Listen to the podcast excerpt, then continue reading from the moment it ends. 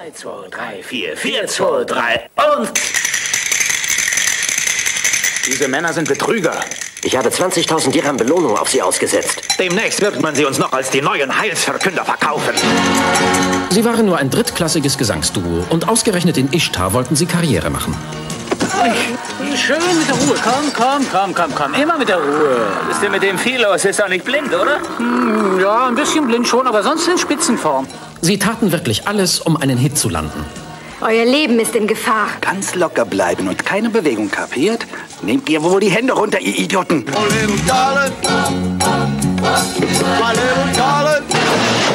Diese Flaschen können doch unmöglich die Politik der Golfstaaten beeinflussen.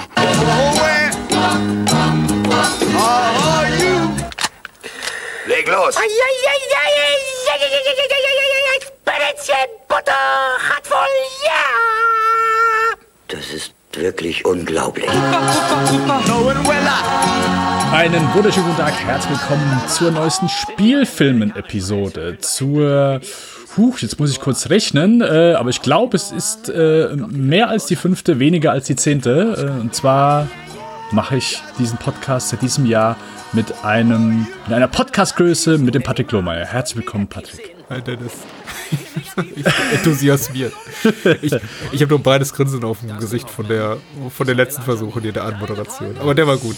Der war Äh, super. Patrick macht Witze, jedes Mal, wenn ich anmoderiere, sitzt es wie eine Eins und äh, da äh, bin ich gut drin. Äh, Der Patrick, der beneidet mich dann auch immer. So, Das ist richtig. deswegen, das ist richtig, ja. um, das ist richtig, völlig ironiefrei. Also ich bin, ich bin dankbar für jede. Wir, wir wechseln uns ja ab. Also aufmerksame Hörerinnen und Hörer haben das, Das ja bemerkt. Äh, Wir wechseln uns ab von Episode zu Episode und ich bin immer sehr, sehr dankbar, wenn Dennis dran ist, weil nicht meine Forte. äh, ich bin noch dankbarer, weil noch weniger meine Forte. Patrick, wir besprechen heute die zweite Karrierehälfte und somit leider auch schon das Ende. Ja. Äh, warum das wohl so ist, besprechen wir später. Karriereende von Elaine May. Mit äh, einmal 76 Mikey und Nicky und 1987, einige Jahre später, Ishtar. Ja. Wir hatten begonnen mit New Leaf und Heartbreak Kid, wo wir eigentlich, ja, ich würde sagen, relativ angetan waren. Also ich fand beide gut, ich habe beide gute Erinnerungen. Ich glaube, unser Gespräch war auch so recht, recht positiv. Ähm, von daher, eigentlich kann es ja genauso weitergehen, würde ich sagen. Ja, sehr, sehr gerne. Also ich habe gu- gute Erinnerungen an beide Filme gehabt und beide haben mich vor allem nachhaltig richtig beeindruckt. Also tatsächlich so Filme, die man sieht, äh, sich sehr wohl dabei fühlt, schon merkt, da ist ein großes Talent einfach da. Ich, ich war sehr angetan, aber ich habe die noch drei, vier, fünf Nächte mit ins Bett genommen und darüber nachgedacht. Also wirklich, äh, wirklich Filme, die mir wirklich ans Herz gingen. Und jetzt hoffe ich mal, es geht genauso weiter. Dito, Dito. Äh, und ich glaube auch, also beides Filme, äh, wir haben ja so ein bisschen über Elaine May selbst gesprochen, dass sie mit, zusammen mit Mike Nichols einfach jemand ist, die gerade im Comedy-Bereich und im, im äh, Comedy-Impro-Bereich einfach jemand ist, der super ist, der super schnell denken kann, der einfach das mehr als sozusagen, der die es einfach drauf gehabt hat in dem Metier. Und das glaube ich, das ist auch so ein bisschen durch die Filme rausgekommen. So, die es waren eben beides Komödien äh, und ich glaube, das hat man da so ein bisschen dann auch so äh, angemerkt, so, dass vielleicht ein paar Impro-Sachen dabei waren, dass es einfach ein bisschen, ich sag mal, lockerer war und, und äh, ja, einfach sehr äh, amüsante Filme. Auch wenn vielleicht dann so eine gute Portion schwarzer Humor auf jeden Fall mit dabei war. dass da einiges dabei war, auch Improvisation. Ich glaube, das haben auch die, die, die Paramount-Verantwortlichen da gemerkt, als sie ungefähr, weiß nicht, 80 Stunden Schnittmaterial auf dem dann da liegen hatten und äh, Elaine May ankam mit ihrem dreistündigen Workprint von, äh, war das in New Leaf oder Heartbreak Kid? Äh, ich glaube Heartbreak Kid, ne? Nee, New Leaf. New war- Leaf, ja, wo, New Leaf. wo quasi ganze Handlungsstränge plötzlich äh, in, die, in den Schnittabfall fielen, weil, ne, Genau. muss ja 90 Minuten lang sein. Genau. Schade, richtig. schade. Genau, so. Äh, Kid war, wie schon erwähnt, 72. Vier Jahre später kam dann Elaine Mays dritter Film raus und das ist Mikey und Nikki, der äh, ja, mit, mit einem wunderschönen Cast, wunderschönen Cast. Äh, Peter Falk, ich weiß, Patrick, der sagt dir jetzt nichts. Das ist ein Schauspieler, der ist mit äh, ja, äh, Columbo, das ist so eine Detektivserie, da ist der, äh, ich sag mal, sehr berühmt mit geworden. Komische Type, ne? Ja. Ähm, Ja. Mit dem Auge. Naja. äh, genau, äh, also einfach mal googeln, Patrick. Ne? Okay. Weiß ja, Die hatte ich mir notiert, ich war jetzt nicht dazu gekommen im Vorfeld, aber ich, Ja. ich google ihn mal, wenn wir hier durch sind. Ja. Super. freut mich, freut mich. Weil ich glaube, ist so ein bisschen was, gibt's, gibt's was zu entdecken. So Okay, ein bisschen. cool. So. Äh, nee, auch sonst einfach Peter Falk, äh, cooler Darsteller, hat ein paar, so ein, einfach so ein schöner, kauziger Darsteller, nicht nur in Columbo, sondern auch in anderen Filmen. Äh, John Cassavetes, äh, der hat, glaube ich, mit Falk ziemlich viele Filme zusammen gemacht auch. Äh, Ned Beatty haben wir noch dabei, wusste ich auch gar nicht. ist denn dass er- glaub ich? Also, war das jetzt dein Ernst? Bist du immer noch im Gag-Modus oder ist das so? Nein, natürlich. Okay, ach so, das ist deine Comedy-Routine. Es tut mir leid. Äh, Ja, äh, ja. Entschuldigen Sie, Miss May. Also, machen Sie mal weiter. Äh, und äh, Ned Beatty, ähm, der ja, ja ebenfalls sehr guter Darsteller aus, aus der Zeit. Ich glaube, ich habe das erste Mal bei Deliverance gesehen, auch sehr eindrucksvoll. Ja, ja, wa- was für ein Jahr für Ned Beatty. Also äh, 76 kam raus mit ihm in, in größeren Nebenrollen Network. Äh, der hier, äh, die Unbestechlichen, äh, also äh, A Few Good Men, nee, nicht A Few Good Men, äh, All the President's Men, genau. Und äh, Trans-America Express, der Richard Pryor-Film. Also der war ein gutes Jahr, 76. Uh, äh, absolut, absolut. Ja, äh, Plot von Mikey und Nicky lässt sich ja recht schnell zusammenfassen. Ist eigentlich gar nicht so viel zu erwähnen. John Cassavetes hat, so wie ich es verstanden habe, äh, Geld gestohlen äh, von der Mafia. Also beides sind Gangster.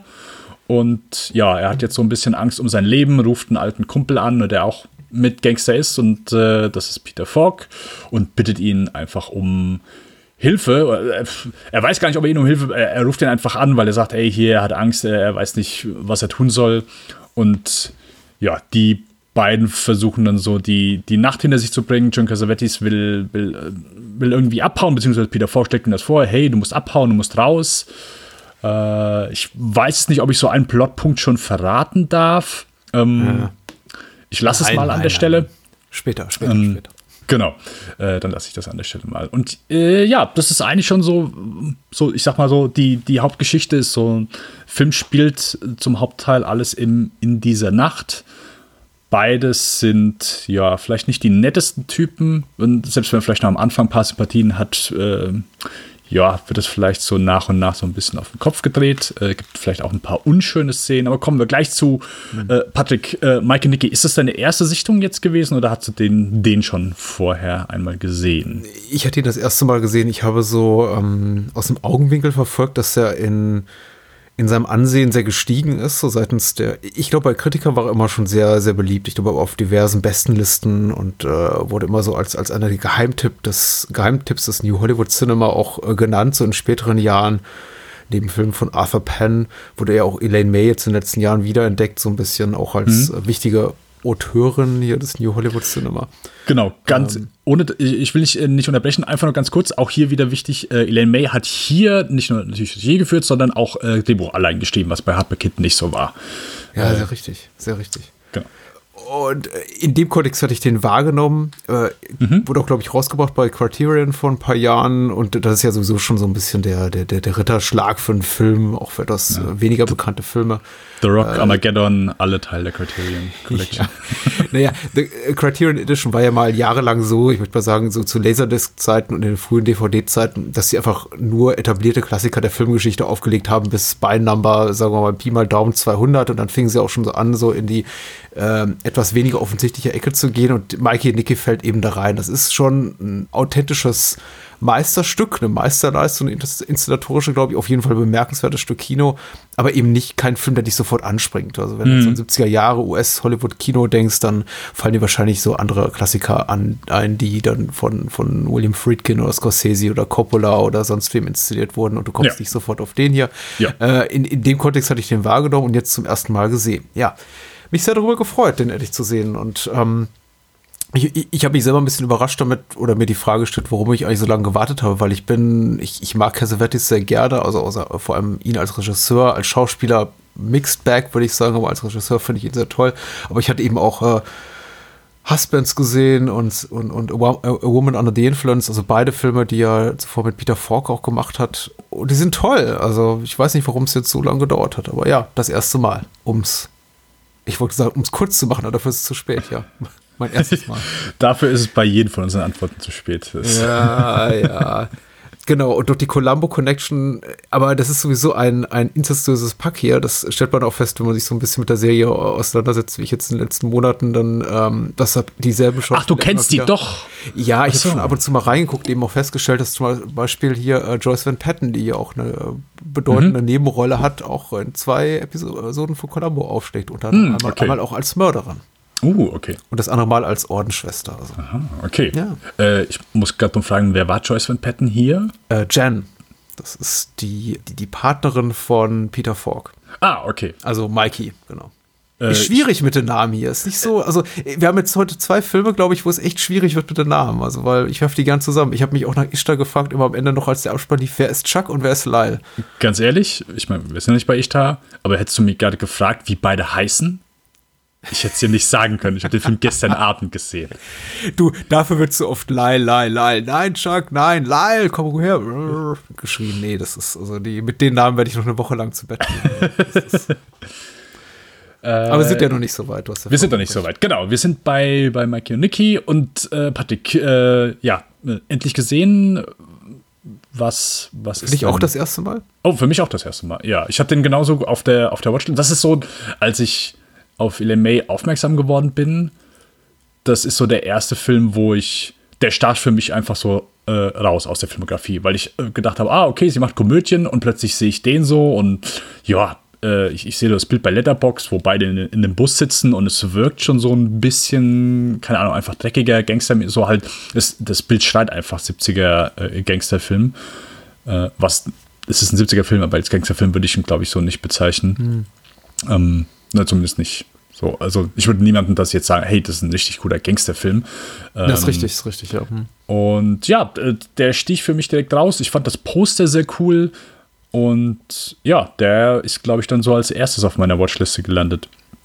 Und äh, hat für mich auch so gedacht, okay, jemand, der berühmt ist für Comedy oder für, für Impro-Comedy, macht vier Filme, drei davon sind augenscheinlich oder auf den ersten Blick Komödien und dann der hier, der gar nicht so komödiantisch wirkt. Aber ich dachte, es sind ein paar Gags dabei. Hm. Hielt sich in Grenzen mit dem Gagfeuerwerk. Ja, das ist richtig, das ist richtig. Hielt sich in Grenzen. Ähm, ja, genau, also daher auch für mich das, das erste Mal. Und auch so der Film, wo ich dann gesagt habe, hey, ich gucke mir die Filmografie mal an. Aber Patrick, wie, wie hat dir Mike und Nicky gefallen? So, mm, hervorragend. Ich fand mhm. ihn richtig, richtig gut. Also wie New Leaf und äh, The Heartbreak Kid auch. Ich glaube, kein Film, der makellos ist im eigentlichen Sinne, dass ich die so betrachte und denke, meine Güte, unantastbares Meisterwerk. Ich glaube, man kann Kritikpunkte daran finden. Äh, er, er wirkt, er wirkt erstaunlich ungehobelt und roh und ungeschliffen mhm. dafür, dass es eben eine Studioproduktion ist von einer zu diesem Zeitpunkt schon sehr, also durchaus etablierten Regisseurin, nicht sehr, aber etabliert. Sie hat ja schon zwei Filme gemacht und The Heartbreak Kid zumindest war auch ein äh, ziemlich großer Erfolg.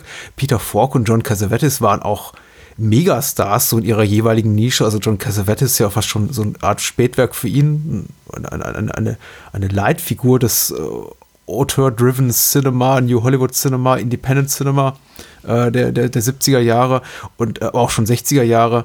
Und Peter Falk, einfach ne, schon TV-Megastar. Also 76, da lief schon die, da war Columbo in seinem fünften oder sechsten Jahr. Also das war schon so zu der Zeit, da konnte der, da konnte Peter Falk Gagen abrufen, das ging auf keine Kuhhaut mehr. Also ich glaube, er war der bestverdienende äh, TV-Schauspieler in den USA zu der Zeit. Also äh, und alles an dem Film dennoch so das ganze Marketing drumherum, also das, was der Film so vermittelt in Form des Posters und auch das, was ich eben von Elaine May kenne, sagt mir eigentlich, ja, eigentlich kann ich mir gar nicht vorstellen, dass es so ein Riesending ist. Und ist es auch nicht. Also er wirkt komplett rau und ja, wie, wie sagte ich, ungeschliffen, ungehobelt. Er wirkt sehr, sehr nah, man ist sehr, sehr nah dran an den Figuren und das hat mir wirklich, wirklich gut gefallen. Und ich gebe dir absolut recht. Es ist zwar ein Film über Gangster oder Kriminelle, ähm, aber es ist kein, kein Gangsterfilm, so paradox sich das jetzt anhört. Ich würde das nie, ich würde Mikey und Nicky nie jemandem empfehlen als Thriller oder mhm. als ähm, Spannungskino im eigentlichen Sinne, weil mhm. er hat Spannung, aber das ist eher so, die sind eher so in der Psychologie zwischen beiden Figuren begründet, also im, äh, im, im, im Melodrama, was sich da entspinnt und weniger äh, was passiert als nächstes? Wird er ihn kriegen?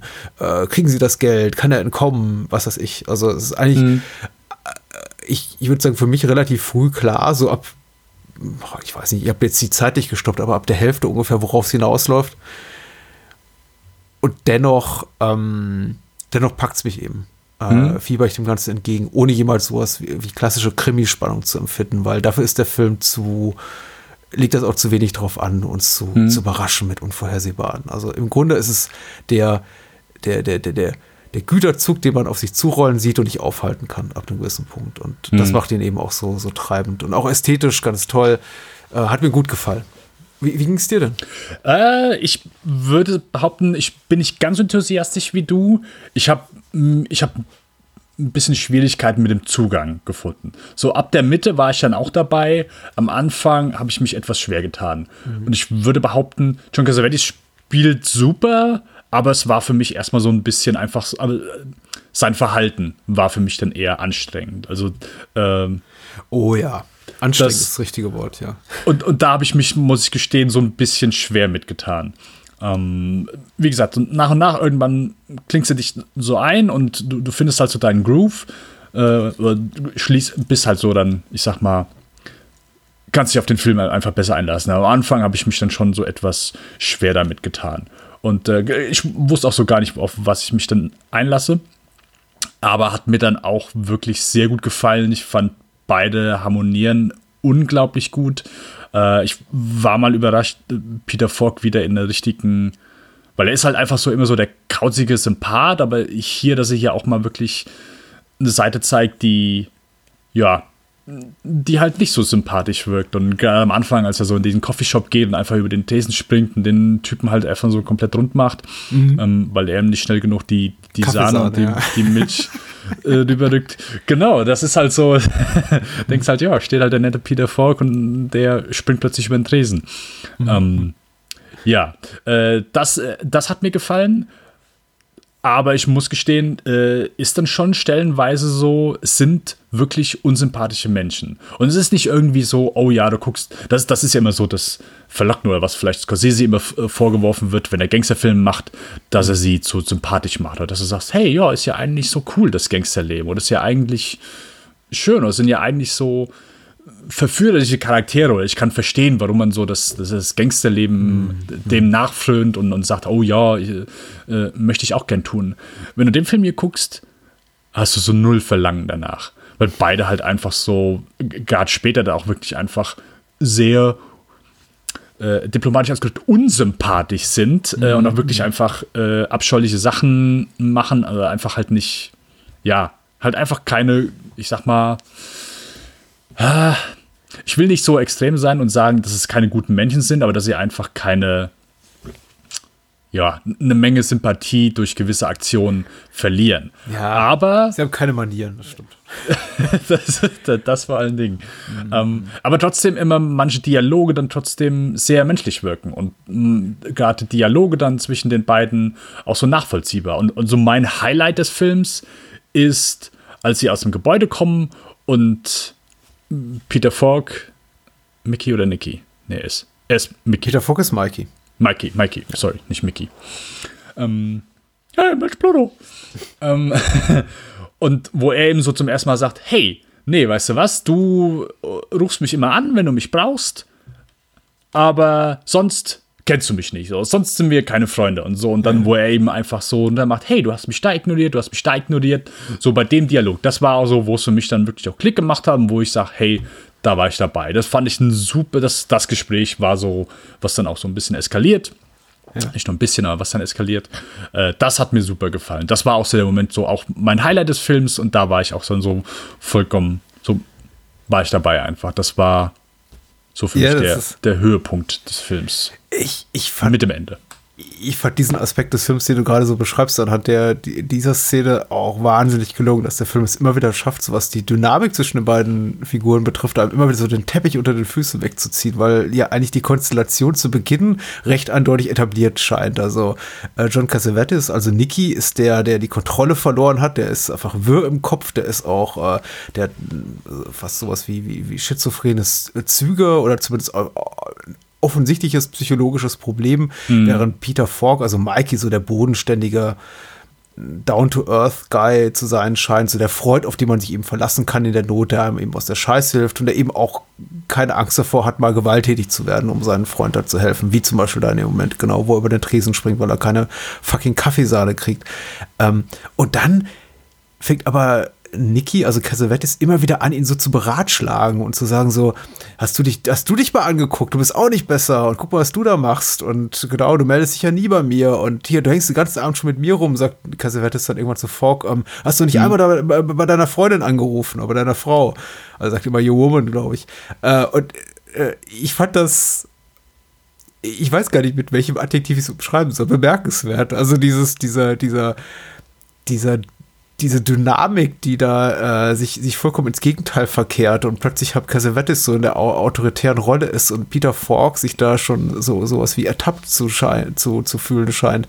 Äh, ganz, ganz spannend gelöst und unglaublich nah dran, so wie ich es mir vorstelle, dass so eine, so eine Freundschaft äh, zwischen den beiden auch funktionieren könnte im, im echten Leben. Also überhaupt nicht vorhersehbar sehr, sehr interessant und immer auch sehr stark schwanken zwischen Aggressivität und dann wieder ganz großer Melancholie und äh, großen Gefühlen und dann doch wieder zurückschwecken zu so einem knallharten Pragmatismus. Ähm, doch, das fand ich doch äh, psychologisch ganz, ganz bemerkenswert. Ich, ich kann komplett verstehen, wenn du sagst, du warst nicht ganz so leidenschaftlich in Bezug auf den Film, wie ich es wahrscheinlich bin, hm. dass einen das immer so ein bisschen verliert, weil der Film hat eben relativ häufige tonale Wechsel und ich kann mir auch, ich kann, muss auch sagen, einiges hat mich auch eher angestrengt als jetzt gut unterhalten. Also wenn Casavetes da gerade seine emotionalen Ausbrüche hat, hat zum Beispiel äh, seine, seine äh, rassistischen Tiraden loslässt in dieser Kneipe, uh, wo er dann eine Frau angräbt und man plötzlich denkt so, okay, jetzt oh, mit der Figur muss ich noch 90 Minuten verbringen, ach fuck. Äh, bin ich auch kurz davor, so den Spaß an der ganzen Sache zu verlieren. Aber es ist, es muss vielleicht auch mal wehtun, einfach zu, äh, zugunsten dieser Wahrhaftigkeit. Ja, auf jeden Fall. Und ich glaube, das, das ist ja auch so eine Sache, man hört ja oft so den Spruch, ja, so Filme werden heutzutage nicht mehr gemacht. Aber ich glaube, so, so einen Film kannst du heute so, zumindest in, in der Tonart und mit so zwei Charakteren, äh, nicht mehr unbedingt rausbringen. Weil es wird, wird schwierig, sag ich mal. Oder gerade so, so einen Film dann anzunehmen. Äh, ich habe gar nicht mehr geguckt, wie der damals so aufgenommen wurde, aber äh, klar, ja, gut, macht's. Äh, oh, okay. Ähm, macht es einem natürlich dann nicht unbedingt, nicht unbedingt einfacher. Aber es ist trotzdem einfach wichtig und gut, dann eben solche Filme einmal zu zeigen und nicht irgendwie dann vor unschönen Situationen, keine Ahnung, die Kamera einfach wegzudrehen. Ja.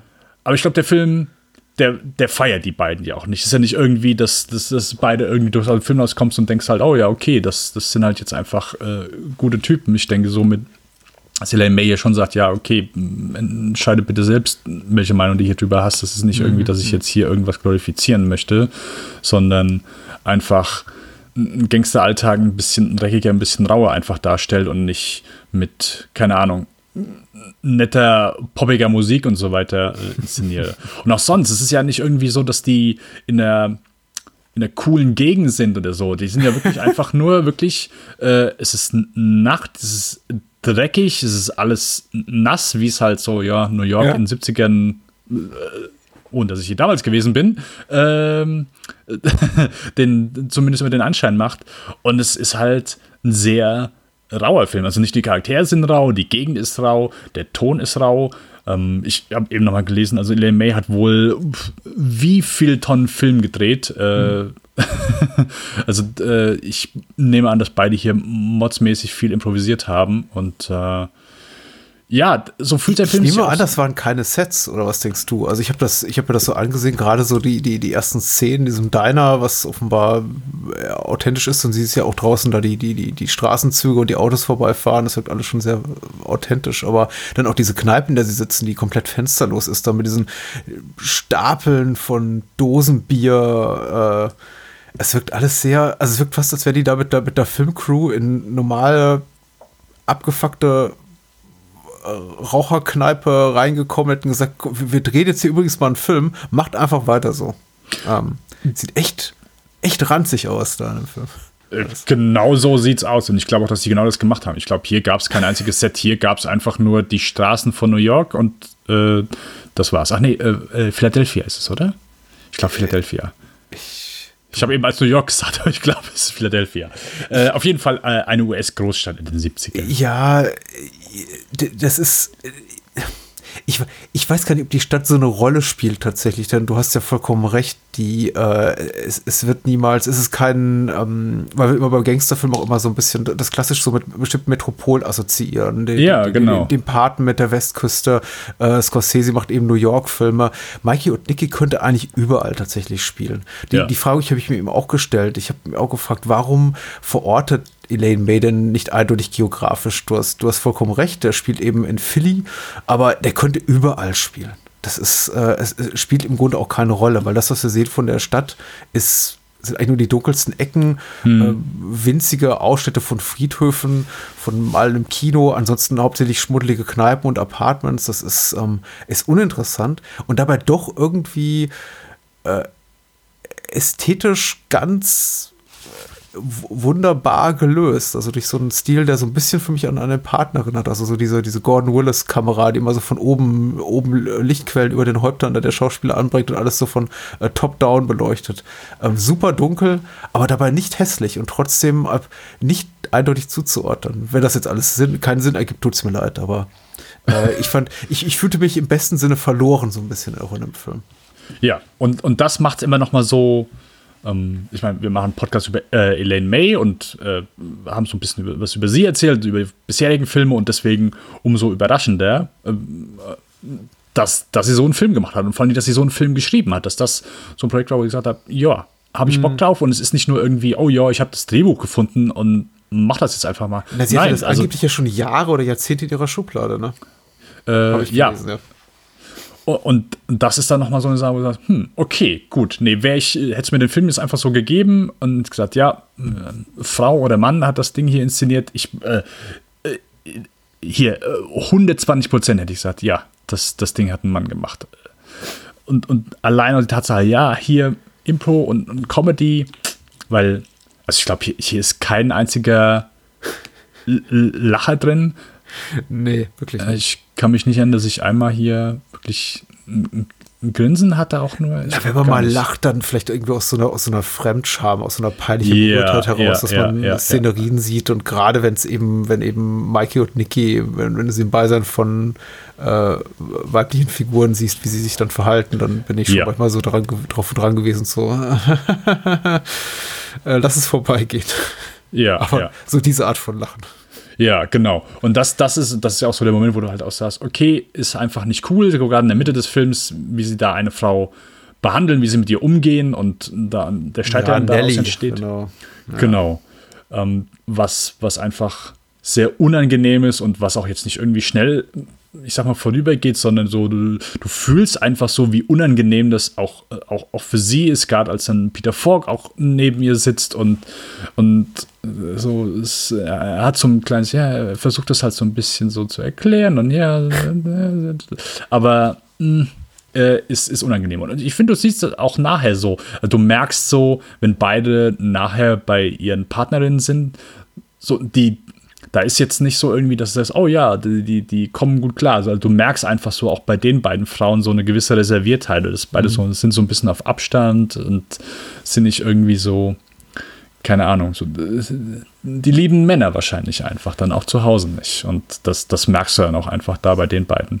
Ja, sehr, sehr entrückt, ne, finde ich auch. Also so eine Beziehung, in der, glaube ich, einfach nicht über das Berufliche oder das, das, was außerhalb der gemeinsamen vier Wände passiert, gesprochen wird. Also wenn, wenn Peter Falk dann später Jan heißt sie, äh, so quasi erzählt, er ihr was erzählt von äh, seinem besten Kumpel Nicky, dann sitzt sie da oder steht sie da und hört zu und wird kom- vo- vollkommen entgeistert darüber, was sie da gerade hört. Also, und ähnlicher eben auch bei, bei Annie, der, der Freundin von Nikki, so, die, äh, ja, bei der ich auch das Gefühl habe, sie will das eigentlich auch gar nicht hören. Sie, sie leidet eigentlich nur darunter. Sie will eigentlich im Grunde nur äh, die, die Finger ins Ohr stecken und la la la la la machen oder so.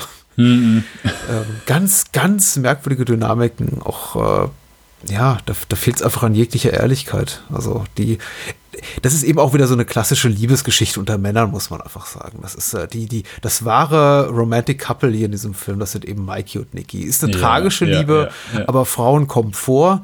Sie sind aber äh, eigentlich im weitesten Sinne nur dazu da, um zu unterstreichen, dass eigentlich die beiden füreinander bestimmt wären, wenn, ach, das Schicksal nicht dazwischen funken würde. Hm. Ja. Und ich wollte noch zu der Szene, die du vorhin sagtest, hier, wo sie bei Ja. Nelly sind und dieses unangenehme Gespräch, wo er, also John Cassavetes sich an, an Cara Grace, als die Schauspielerin, ranmacht und er sie dann quasi weiterreicht und sagt, hier, zu Peter Falk willst du auch mal. Und, und während die beiden fummeln, also Cassavetes und Grace, sitzt eben Peter Falk da im Hintergrund dieser beleuchteten Küche und im Vordergrund ist, ist es dunkel und ist auch ganz toll von der Ausleuchtung. Das fand ich auch sehr, ganz aussagekräftiges Bild, wie er da im, in diesem Lichtkegel sitzt, so Fork im Hintergrund und im Vordergrund hörst du irgendwie so bemühtes erotisches Techtelmechtel und es, daraus wird einfach nichts.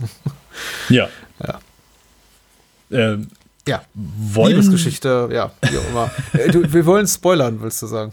Äh, nein, ich wollte nur fragen, oh, äh, ähm, ich wollte nur gleich auf das Ende hinaus. Äh, du, wir hatten jetzt eben schon gesagt, so, hey, es ist eher, eher äh, ja, Melodrama, Drama mit, ich sag mal, ein, zwei Gangster-Elementen, aber so Ned Beattys Charakter, hat das für dich so funktioniert? Einfach so, dass er so als konstante Gefahr da war? Hast du ihn überhaupt denn so als Gefahr wahrgenommen? Äh, oder war das eigentlich so eher, ja, er ist halt so dabei, es ist eigentlich so nicht egal, aber so, dass, dass er so als, ich sag mal, Als Bedrohung, ja doch. Ich Als Bedrohung Be- fungiert ich, hat. Ich habe ihn schon als Bedrohung wahrgenommen, tatsächlich, weil er eben von, von Beginn an als so eine komplett, äh, als so eine Figur ge gezeigt wird, die nur einer, äh, ein, einer beruflichen Verpflichtung folgt und keinerlei emotionales Investment hat in diese ganze Geschichte. Jemand, der, was sich relativ bald herausstellt, dafür eben angeheuert ist, äh, Cassavetes umzubringen, weil das, ich weiß gar nicht, ob wir so im Detail die Handlung erklärt hatten, also Cassavetes wird eben gejagt ne, von diesem Gangster.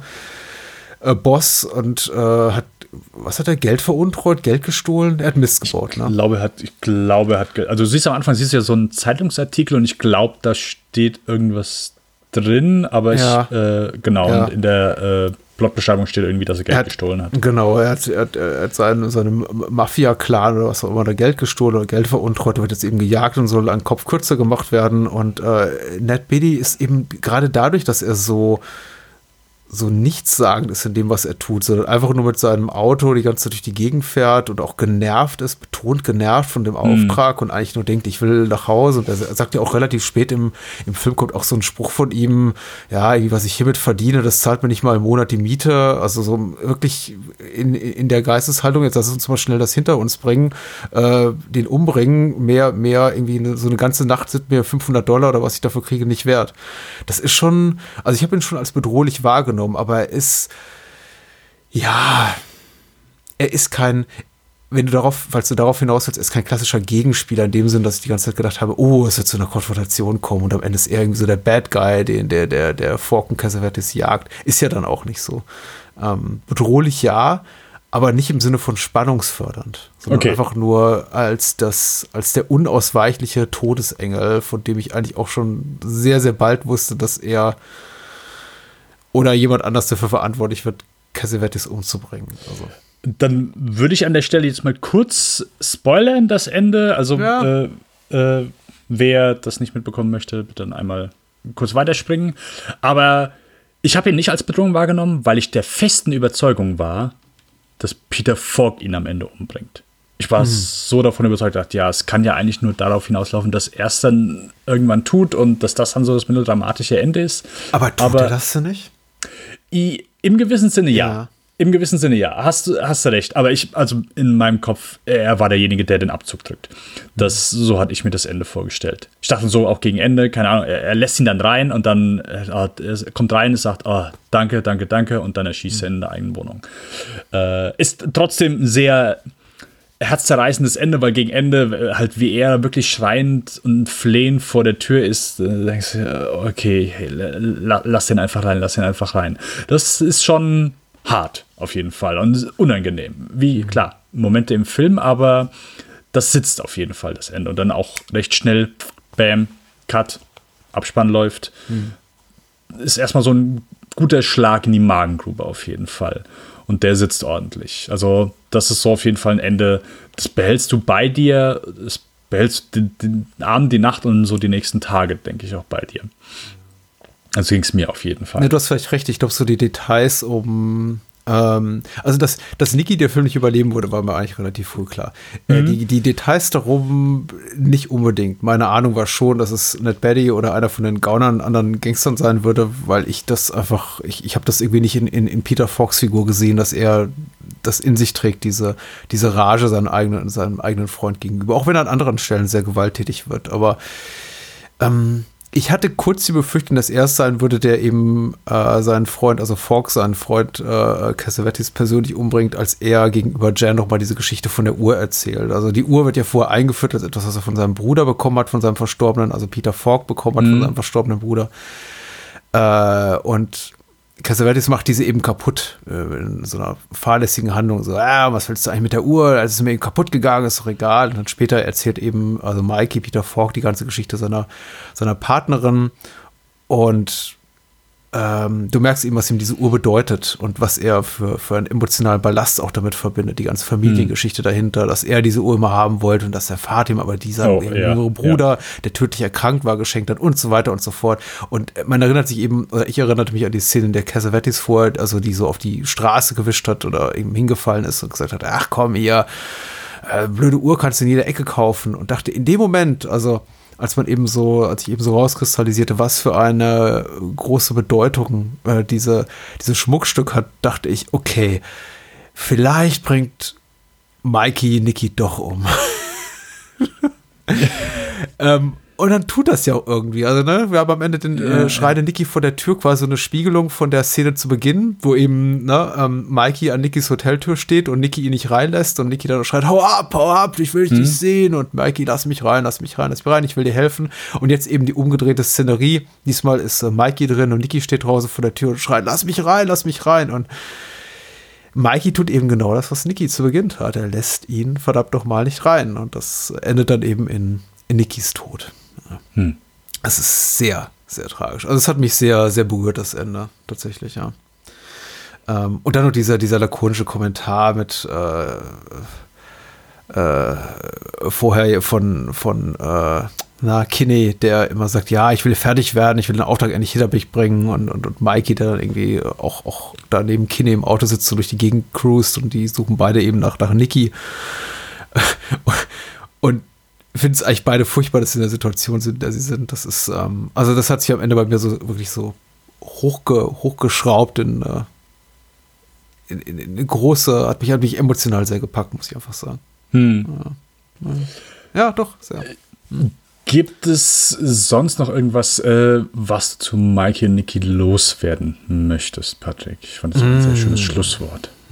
Ich habe gar nicht kein schönes Schlusswort. Die, die, ich glaube, das Wichtigste ist mir einfach zu sagen, wenn man den Film nicht gesehen hat, erwartet keinen Gangster-Thriller, erwartet eine, ein Gangster-Melodrama über eine große Liebe, eine tragische Liebe äh, zweier Männer, platonische Liebe, aber wunderschöne, schönen Film, komplett humorbefreit und äh, äh der sehr anders ist, obwohl er sehr viel Personal teilt, eben mit den Cassavetes äh, Folk-Produktionen der, äh, der 60er und 70er Jahre, der komplett anders einfach ist tonal. Hm. Ich, ich fand den jetzt sehr, sehr spannend und ich glaube, da ist sehr viel rauszuholen. Also gerade was so auch, auch Spiegelungen von Szenen betrifft, doch mal irgendwie auch, auch was die Inszenierung betrifft, toll, tolle Kamera hier von drei Kameramännern insgesamt. Tollen Score, so ein Jessica Score von John Strauss, den ich auch ganz toll fand. Also äh, der hat mich gepackt. Also es geht mir mit ihm so wie mit allen Elaine May-Filmen, über die wir bisher gesprochen haben, dass ich den Film sah und dachte, wuff, der war schon doll, aber na mal gucken, wie lange das anhält. Und dann gehe ich ins Bett und denke wieder drüber nach und denke mir, hm, also er packt, der lässt mich nicht los. Ich frage mich, wo die Kohle hingegangen ist. Also der Film war ja sehr teuer, ne? die, die, die Drehdauer war am Ende doppelt so lange wie geplant. Der Film war dreimal so teuer wie geplant. Äh, die, das Studio musste die quasi Paramount von, von Elaine May wegnehmen, weil sie wieder nicht fertig wurde. Und dann haben sie zwei Jahre später hat sie quasi die Rechte zurückgekauft mit dem äh, Produzenten Michael Hausman und Falk, weil Falk hat ja jede Menge TV-Kohle. Es ist ähm, interessanter Schaffensprozess. Also zu sehen, dass dabei sowas rauskommt, äh, warum nicht? Also toll, tolles Ding. Ja, äh, dann hoffe ich doch mal, dass es genauso gut weitergeht. Leider hat es dann, ich nehme an, so aufgrund der ganzen Schwierigkeiten, die Elaine May hatte, oder zumindest dann so nicht unbedingt vielleicht einfach so, sie war jetzt kein Clint Eastwood, so ein Take, Film so. äh, unter Budget und unter Zeit rausgebracht äh, und Studio ist happy, äh, sondern so das Gegenteil. Ähm, und das hat dann wieder etwas, etwas länger gedauert. Mhm. Äh, sie hatten derzeit aber, sie war nicht untätig, sie hat nur einfach keine Regie geführt. Also sie hat viel als Drehbuchautor und als Skriptdoktor gearbeitet. Ähm, ja, ich glaube, die berühmtesten oder zumindest die bekanntesten und für Ishtar, ihren nächsten Film, wo wir gleich zu sprechen kommen, somit die wichtigsten Arbeiten sind Heaven Can Wait äh, von Warren Beatty, äh, also mit Warren Beatty und von Warren- Warren Beatty und dann Tootsie von Sidney Pollack ähm, mit Dustin Hoffman. Genau, wo sie beide, äh, und bei Tootsie ist so, glaube ich, glaube ich, sogar müsste uncredited sein. Also da wurde sie noch Ja, nicht mal ja, dann erwähnt im Abspann. Heaven Can Wait wurde sie dann erwähnt. Aber bei beiden, also beide Hauptdarsteller, jetzt Dustin Hoffman und Warren Beatty, waren ihr sehr dankbar dafür, weil sie eben sagen, hey, die hat nicht nur ein bisschen am Skript gemacht, sondern hier wirklich so viel, dass sie ihr da wirklich auch dankbar waren, weil beide Filme eben, ja, Klassiker sind, gut angekommen sind und da auch ordentlich äh, Bank und Kasse gemacht haben. Ja, man, man, man sagt ja aber äh, in, in Tutsi die Hm. Bill Murray-Szene zu verantworten. es ist immer, immer schwierig, ja, tatsächlich. Also sie ist ja also als Skriptdoktor irgendwie nachzuvollziehen, was genau sie da gemacht hat, ist schwierig, wenn nicht sogar unmöglich. Aber ich habe auch das Gefühl, so wie du es gerade schon gesagt hast, man redet mittlerweile relativ offen darüber. Also Warren Beatty hat sich, äh, hat da nicht äh, kein großes Geheimnis drumherum gemacht, dass er ihr eben sehr dankbar ist. Ähm, Und sie hat ja auch ein paar ganz schöne Sachen gemacht. Also das ist jetzt nicht das Allerschlechteste, was sie so oder so an, an Credits hat jetzt in der Zeit. Ist jetzt bei einigen Sachen ein bisschen länger her, dass ich es gesehen habe, aber ha- hast du irgendwie starke Meinung zu einem der Filme? Also Der Himmel kann warten oder Rats oder Tutsi oder ähm, Labyrinth hat sie in der Zwischenzeit Äh. auch gemacht als, als Skriptdoktor. Gibt es irgendwas dabei, von dem du sagst, ja, doch, das, das hat den Elaine May Touch, das gefällt mir? Äh, ich würde sagen, von meiner Erinnerung her würde ich es bei Tutsi am ehesten sagen. Ist aber auch sehr lang dass ich, her, dass ich den gesehen habe. Und Heaven Can Wait, muss ich gestehen, ich glaube, ich habe die Hälfte damals im Fernsehen mal gesehen, aber auch nie komplett. Aber äh, Tutsi ich, hätte ich schon als erstes. Einfach klingt dumm, aber hey, es ist eine Komödie. Und Komödie denke ich dann eher an, an Elaine May als bei, keine Ahnung, Henry Can Wait, der ja auch, ich sag mal, ein paar komödianische Aspekte hat, aber nicht so. Oh, Heaven Can Wait. Heaven Can Wait ist super flapsig. Ich habe den jetzt noch mal gesehen in, in Okay. Vorbereitung auf, Ja, auf, dann- auf heute. Weil ich hatte auch nur noch so eine etwas fahle Erinnerung aus Kindheits- und Jugendtagen und ich mich, konnte mich daran erinnern, dass ich das immer ganz toll fand mit diesem ähm, Passagierjet, der da oben in den Wolken parkt und hab quasi äh, auf die Toten wartet. Also äh, großer Spoiler, kein Spoiler, weil das passiert, glaube ich, in den ersten zehn Minuten. Äh, Warren Beatty spielt einen, ich glaube, einen Footballstar, der halt einen Unfall hat, einen Fahrradunfall und dann eben stirbt und dann eben in den Himmel kommt und dann wieder auf die Erde kommt, aber in Körper von anderen Menschen, in Körpern, Plural. Und das ist eben eine, das ist ein, das ist ein Remake von einem alten Hollywood-Fetzen aus den 40er Jahren. Äh, ich, ich, ich hatte den auch immer so als elegante, etwas lakonische Komödienerinnerung und habe den jetzt wieder gesehen. Und Charles Grodin spielt da auch eine größere Nebenrolle. Und das ist super flapsig. Also das ist, äh, da, damit habe ich überhaupt nicht gerechnet. Der Film ist wirklich sehr, sehr albern mit wirklich äh, teilweise blödestem Slapstick-Humor. Ich fand ihn noch nicht mal mehr so richtig gut.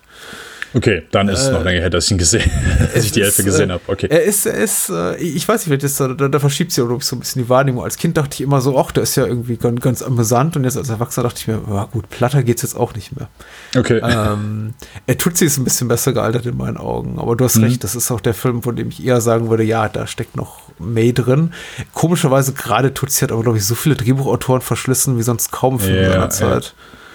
Äh, und Reds, muss ich ganz ehrlich sagen, fehlt mir ein bisschen die konkrete Erinnerung jetzt gerade. Ähm, und Labyrinth, äh, absolut frisch in meiner Erinnerung, aber wo da Elaine May drin steckt, vielleicht in der Rolle von David Bowie oder in der Stimme von Jennifer Connelly, ich weiß es nicht. Aber wichtig ist ja, äh, die, die entscheidenden Menschen waren dir dankbar, du hast ja schon recht. Also, Äh, eben, genau. Äh, Dustin Hoffman und, und Warren Beatty, die dann eben gesagt haben, hey, du hast es, du bist so eine talentierte Frau und du hast es nicht verdient, jetzt irgendwie gar keinen Film mitzubringen. Wir möchten dir ein Geschenk machen. äh, also Warren Beatty äh, in, in erster Linie. Ja. Äh, Dustin Hoffman kam wohl, wollte erst gar nicht mitmachen, ist später zugekommen. Äh, genau, und Warren Beatty hat, ist zum Studio gegangen und sagt, ey, hier, äh, gib dir eine Chance, ich, ich äh, bin auch Produzent, äh, ich spiele auch die Hauptrolle. Äh, und die darf äh, nochmal, hier, gibt der, gibt der Budget, die darf machen, was die will. Und die, und dann kann die euch zeigen, was die da für einen, einen ganz fantastischen Film euch dahin zaubern wird. Mhm dass, äh, genau, wir haben eben schon gesagt, es ist einige Jahre später, ist 1987, ist dann Ishtar rausgekommen. Ähm, ja, und äh, es ist nicht unbedingt ein Geschenk geworden für Ellen May, ähm, sondern eher ihr persönliches Heaven's Gate. Und das ist, ja, natürlich sehr schade. Ähm, wie gesagt, Warren Beatty, Dustin Hoffman in den Hauptrollen, äh, Charles Grodin ist wieder dabei, äh, Isabel Adjani ist dabei. Äh, wer ist noch eins? Ja, Jack Weston ist auch wieder dabei aus äh, A New Leaf, der, glaube ich, den ja. Äh, Anwalt spielte von. Also den Familienfreund, den Geschäftspartner, wie auch immer. Ich glaube, der das Vermögen da verwaltet, ja. Ein paar bekannte Gesichter, ja. Genau, also wieder ein netter Cast. Äh, geht um zwei Sänger, äh, nicht unbedingt die besten Sänger, eben Dustin Hoffman, Warren Beatty, äh, genau, die einmal mhm. Lyle Rogers und Chuck Clark mhm. spielen. Äh, mhm. Ja. sie, sie, lieben ihren Job, aber sie sind vielleicht nicht die allerbesten da drin mhm. und werden für einen Gig gebucht äh, äh, in einem Hotel in ähm, Marokko die CIA spielt noch so ein bisschen mit, äh, die äh, Regierung, äh, die, äh, ein paar Rebellen sind auch noch dabei. Es ist so ein bisschen Kuddelmuddel und ja, ein ähm, bisschen Verwechslung ist auch noch dabei. Es ist so, so ein kleiner Mischmasch. Ich würde mich hier ein bisschen schwer tun, den, da auch den Plot zusammenzufassen, um ganz ehrlich zu sein also die, die etwas älteren Semester und an, an Filmgeschichte interessierten jüngeren Semester werden sich vielleicht noch einige Menschen, die uns zuhören, an die alten Bing Crosby und Bob Hope Komödien erinnern. The Road to Somewhere, The Road to Whatever. Also da gab es eine ganze Reihe von. Und das, ist, das Konzept war ja immer, dass einer von den beiden eher so etwas der, der, der vornehme, elegantere, lakonische Womanizer, der, der Suave war und so war und der andere eher so der Tölpelhafte. Also auch so ein bisschen wie äh, das, das Duo, die Dean Martin, Jerry Lewis dann ein paar Jahre später. Mhm. Ähm, und ähnlich dem Prinzip folgt auch diese, also diesem Strickmuster folgt eben auch Ishtar weitgehend. Das geht eben um ein ungleiches Duo, was äh, äh, in ein, ein Abenteuer stürzt, das einfach größer ist als sie selbst und sich darin quasi verliert.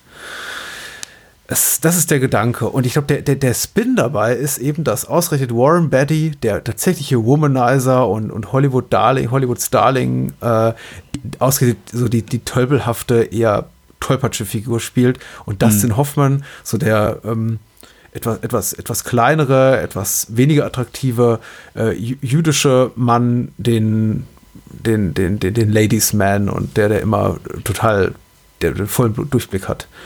Und beide spielen so ein bisschen gegen ihr eigenes Image an. Und das, das war, glaube ich, so der, der Gedanke, bei dem alle im, im Writers Room saßen und sich gegenseitig auf die Schulter klopften und sagten, boah, das ist doch mal lustig, ja, genau so machen wir das. Ja, und der Film spielt einfach so ein bisschen mit dem Ton. Also es ist ja wirklich so, so kompletter Gaga-Humor, wenn du die ganzen Szenen siehst, wo sie Lieder schreiben und oder versuchen, Lieder zu, ja, so aus, aus dem Bauch raus, so aus, es gibt so Impro-Szenen, wo sie mhm. einfach versuchen, ja, okay, hey, dann kommt das, dann kommt das und so weiter. Und ich, muss gestehen, so meine, meine Kenntnis über Musik, Noten und, und was, was einigermaßen, ich sag mal, musikalisch ist, ist, ist, ist, ist eine Katastrophe. Ich könnte das, könnte es nie Musik gut beschreiben oder gut, also Mus Musikpodcast wäre ich nicht gut aufgehoben. Ja, das geht mir aber genauso. Also ich glaube, sie referenzieren ja mehrmals Simon Garfunkel. Man muss sich das so ein Genau. bisschen wie Simon Garfunkel vorstellen, bloß eben ohne Talent. Und sie, sie schreiben im Grunde Simon Garfunkel Songs, wobei die hat ja auch zu 99% Paul Simon geschrieben, aber eben ohne, ohne wirklichen Geschmack. Und wo äh, Paul Simon schreiben würde, du, du, du bist so wunderschön wie ein Kristall, würden die beiden eben sowas schreiben wie, du bist so, so schmackhaft wie ein Mettbrötchen oder so. Ja.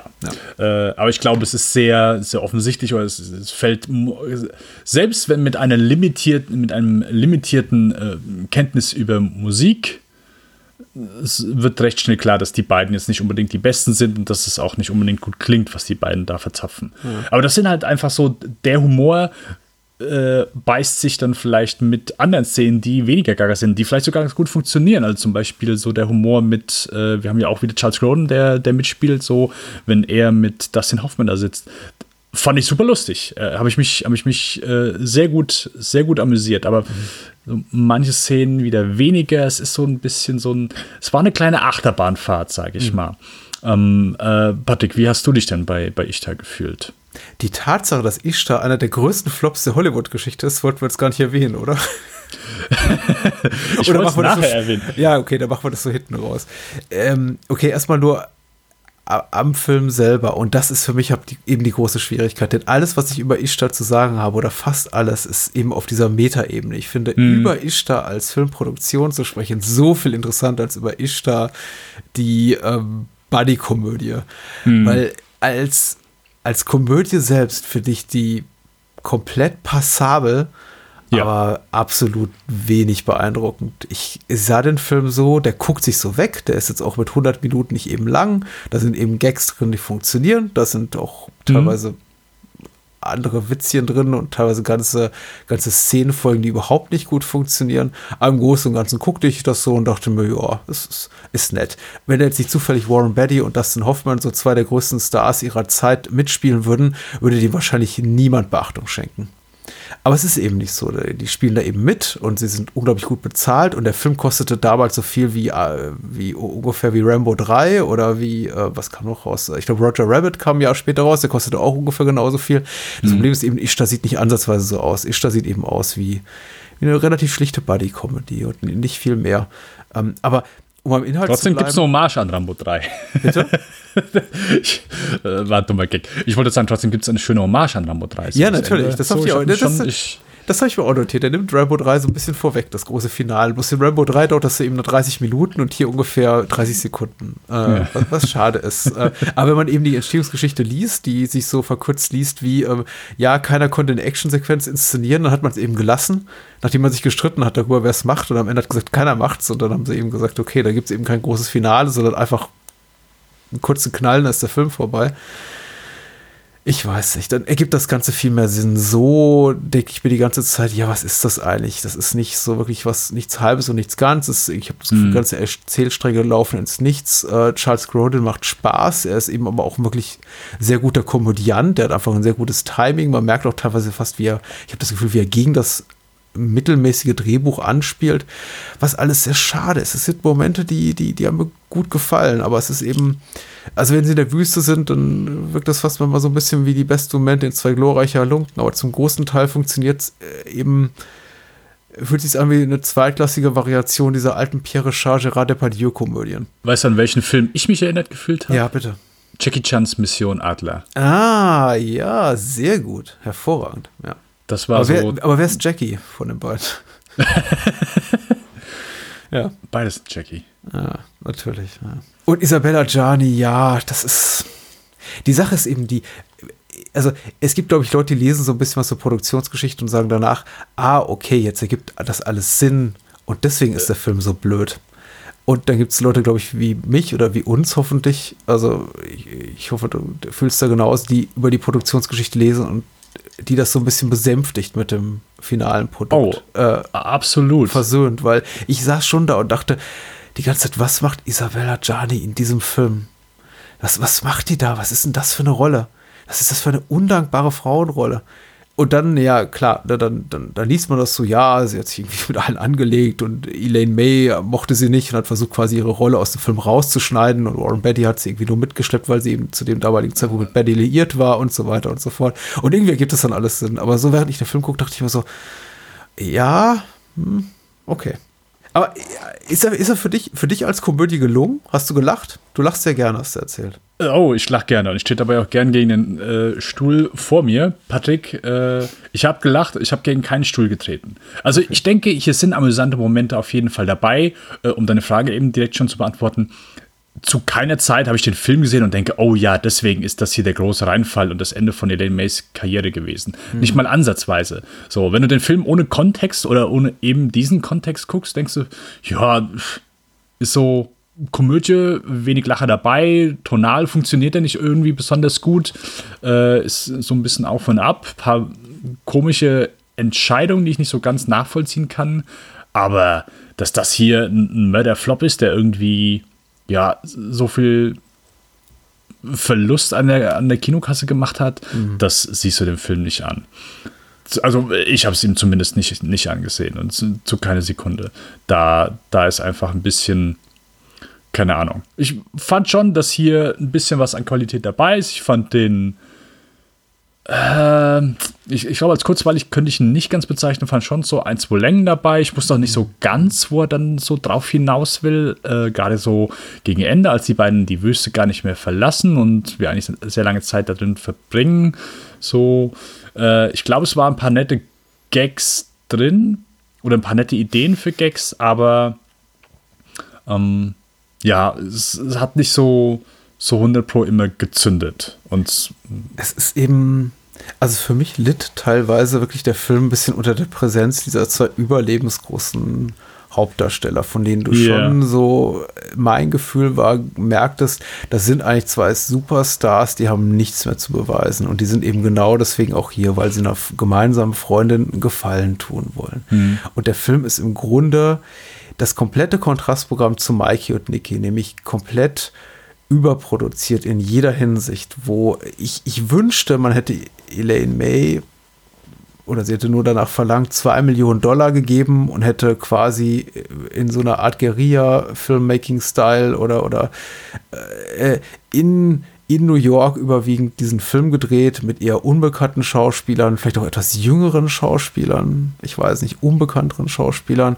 Mhm. Stattdessen wurde es eben diese Megaproduktion, wo plötzlich jemand wie Vittorio Storaro hinter der Kamera steht, der gerade noch mit Coppola im Dschungel drehen war und für Bertolucci Filme gemacht hat und plötzlich sitzt er da irgendwie in, irgendwo in Nordafrika und äh, kappelt sich da mit Elaine May, die sagt, nee, du musst aber lustig hier, äh, lustig filmen. Und äh, Storaro sagt, ich kann nicht lustig filmen.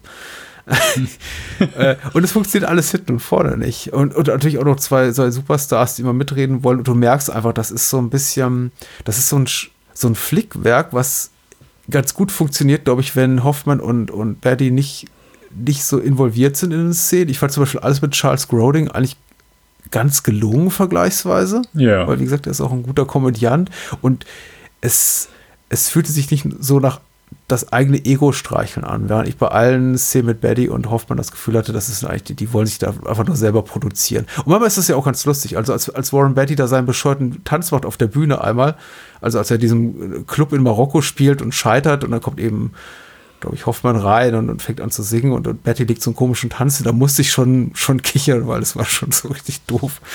Ähm, er, er, gibt sich Mühe, aber der Film ist einfach ähm, too big for its own good. Wie, wie, wie soll ich das sagen? Einfach eine ne Nummer zu, ähm, ich weiß nicht, als hätte James Cameron versucht, einen John Cassavetes-Film zu drehen. Einfach so ein bisschen zu, zu groß. Warum warum haben die drei Monate fast in Afrika gefilmt? Weil Coca-Cola dort irgendwie die, die, die preiswerte Drehgenehmigung bekommen hat und die äh, ihr, ihr, ihr Business in, in Nordafrika ein bisschen, bisschen fördern wollte, indem sie dort die, die dortige Wirtschaft quersubventionieren durch äh, einen von ihnen co-produzierten Film. Alles klingt merkwürdig an dem Film, was da passiert ist. Alles. Also, dass sie da hingekommen sind und im Grunde keine Ahnung hatten, wie sie an Statisten kommen. Und als sie dann gesagt haben, hier, Hollywood-Geld, Hollywood-Geld, dass sie sich dann gewundert haben, dass dann, dass sie dann morgens zum Drehort kamen, plötzlich dort äh, äh, 10.000 Leute statt und alle die Kohle haben wollten. Oder dass sie irgendwie zum Beispiel verpasst haben, dass dort äh, poli politische Unruhen gerade in, in, in Nordafrika sind. Das ist alles so, was ist da passiert? Und man merkt den Film zum Teil nicht an, aber man merkt eben, das ist nicht der, ich glaube, der Film, den alle haben wollten sondern ja. vielleicht auch, das sind Fragmente davon. Das auf jeden Fall, das auf jeden Fall. Ja, ich glaube, einer Produzenten hat gesagt, ja, also so die Frage, können wir uns das leisten, gab es bei diesem Film nicht. Hm. So, wenn irgendwas vorgeschlagen wurde, Elaine May, also sie wohl irgendwo mal, sind sie, ähm, sie wollte irgendwie so, so, eine flache Ebene haben. Äh, Ach, die Geschichte, ja. Genau, alles, was sie da gefunden haben, war nicht irgendwie, fand sie nicht so, fand sie nicht so gut äh, oder hat nicht in ihre Vision gepasst und dann haben sie irgendwie halt eine komplette Ebene halt einfach so komplett flach gelegt. Ja. Und klar, ich meine, wird, wird ist nicht so irgendwie, dass das, oh ja, wird sonst bei keinem Film gemacht. So eine, eine Menge unnötige, in Anführungszeichen unnötige Sachen werden, werden bei vielen Filmen gemacht, aber es ist dann so ein bisschen im Budget mit eingeplant. Oder es, aber ich glaube, diese, diese Vorfälle sind dann, sind dann häufiger passiert oder dann, keine Ahnung, ich glaube, irgendwann, Warren Beatty hat gesagt, ja, wir müssen jetzt jede Szene, irgendwann wurden viele Szenen zweimal gedreht. Einmal so, wie äh, Elaine May es gern haben ja, wollte richtig. und einmal so, wie Warren Beatty es gern haben wollte. So, ja, super, so. Ich habe die alle, ich habe die, ich habe diese Anekdote alle gelesen, ganz ehrlich. Ich glaube, zwei Drittel davon sind vollkommener Quatsch weil ja. sie auch meistens von einer Person kommen und alle anderen das dementieren. Und diese, diese Sache hier mit der, wir haben die Düne begradigt, ist zum Beispiel so eine, das ist Schwachsinn. Ich, ich, ich glaube, da ist kein wahres Wort dran. Aber okay. ich, ich, glaube, ich glaube, ein Drittel dieser Anekdoten stimmt. Und wenn du ein Drittel dieser Anekdoten wahr ist, wie zum Beispiel ne, nach Rückkehr aus, aus, aus Afrika, nach, als New Yorker Set haben sie einfach mal zwei Kameras laufen lassen, damit ungefähr Betty und Elaine May autark voneinander entscheiden konnten, welche Szenen drin bleiben, das glaube ich sogar. Das ist so, das ist so eine klassische Hollywood-Ego-Nummer. Das kann ich mir super gut vorstellen. Äh, interessanterweise wurde ja die ganze Produktion so von der Presse beäugt, auch als Warren Betty-Produktion. Der wurde ja auch ähm, in, in, Anlehnung an Heaven's Gate dann Warren Gate genannt, diese ganze, dieses ganze Fiasko. Also ich glaube, Elaine May hatte man gar nicht so auf dem Zettel, aber man hat so das Gefühl gehabt, nicht unbedingt seitens des Publikums, auch von der Presse her, haben alle Warren Betty einen Misserfolg gegönnt. So von wegen, wann fliegt der Kerl mal auf die Schnauze? Und ich glaube, daher kam dann auch dieser ganze mh, mm, Quatsch, so von wegen einer der schlechtesten Filme aller Zeiten, weil das ist natürlich, ist natürlich kompletter Humbug. Hm. Was halt so schade ist, dass es eigentlich so, ich meine, äh, Elaine May und Warren Beatty haben sich ja vorher einfach gut verstanden. Also sie waren ja einfach und, und das einfach so eine, so eine Filmproduktion, das so komplett auseinandergerissen hat. Mhm. Also sie haben wohl sich nachher wieder so einigermaßen vertragen, aber äh, ist, Film war wohl kein, kein Zuckerschlecken und, und hat dann auch so da wirklich eine große Kluft zwischen gebracht. Das ist, mhm. das ist immer so krass, wenn du so denkst, ja, okay, Film ist eigentlich so ein Geschenk für sie gedacht, so, hey, hier, super viel Budget, kannst dir alles so leisten, um deine kreative Version zu verwirklichen. Äh, du hast zwei der angesagtesten Hollywood-Darsteller als Hauptdarsteller. Einer davon ist sogar mit Produzent. Ich weiß gar nicht, ist Hoffmann auch noch mit Produzent gewesen? Ich glaube nicht. Aber und das ist halt so, weißt du, so von, von dieser sehr privilegierten Ausgangssituation, wie du an einen Film rangehst. Ähm, hey, ich habe hier zwei Hauptdarsteller, die einfach massive Stars sind, die, die decken meinen Rücken. Das ist hier ist ein Geschenk für mich. Ich kann hier einfach so meinen Film verwirklichen. Und das einfach so das komplette Gegenteil draus springt. Zuerst mal die Erfahrung selbst, Dreharbeiten, absolut Chaos. Äh, nachher Film, Post-Production ist die absolute Hölle.